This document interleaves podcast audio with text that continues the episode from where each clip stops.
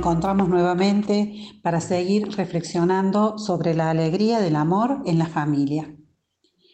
Ya el título de estos espacios nos va señalando el rumbo hacia el cual nos queremos orientar en cada uno de nuestros, de nuestros encuentros. En adelante vamos a tratar de descubrir a qué nos referimos al decir amor porque es una palabra que a veces se usa para definir sentires, emociones, actitudes y un montón de cuestiones, humanas que no siempre se parecen al amor. Y no solamente que no siempre se parecen al amor, sino que también lo desvirtúan. El término amor, coincidirán conmigo, se ha convertido hoy en una de las palabras más utilizadas, pero también una de las palabras de las que más se abusa y a la cual damos acepciones totalmente diferentes.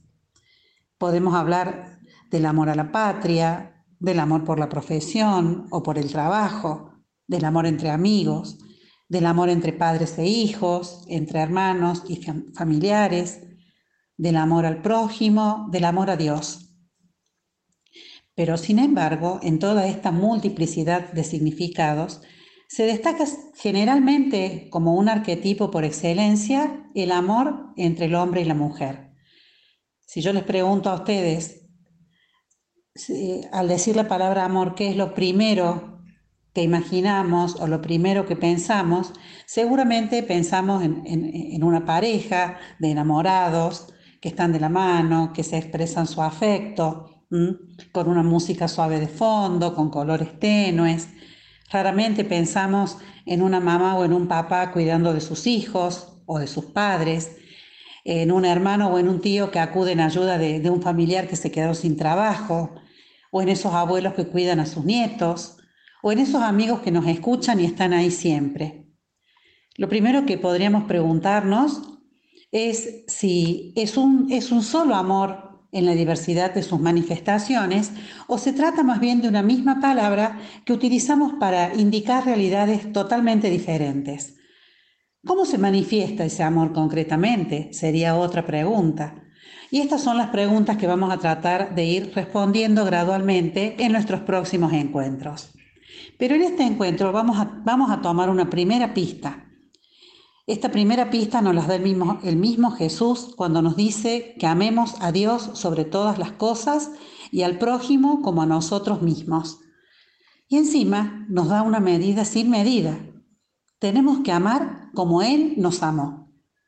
Para eso ya tendríamos un montón de, de espacios para, para poder reflexionar, para poder aportar y para poder cuestionar. El tema es que nos damos cuenta que si bien el amor a Dios es, el amor que estamos llamados a sentir con mayor intensidad, con mayor profundidad.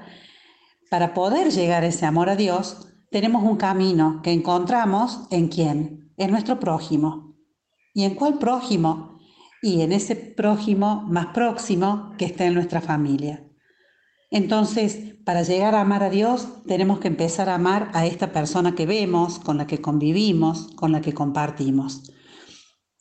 El Papa Francisco y los obispos nos dicen, el amor vivido en las familias es una fuerza constante para la vida de la Iglesia. El fin unitivo del matrimonio es una llamada constante a acrecentar y profundizar ese amor. ¿Por qué? Porque en su unión de amor los esposos experimentan la belleza de la paternidad y de la maternidad Comparten proyectos, fatigas, deseos y aficiones. Aprenden a cuidarse el uno al otro y a perdonarse mutuamente.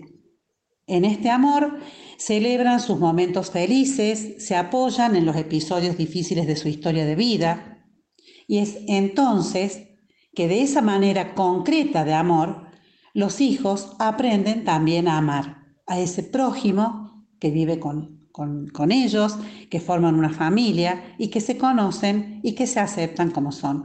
Por eso es tan importante el cuidado amoroso que se tienen entre los miembros de una familia, desde los más pequeños a los más ancianos. Y, los frutos de ese amor es lo que hace única e insustituible la respuesta a la vocación de la familia. Nos encontramos nuevamente en estos días para seguir reflexionando sobre estos temas. Hasta pronto.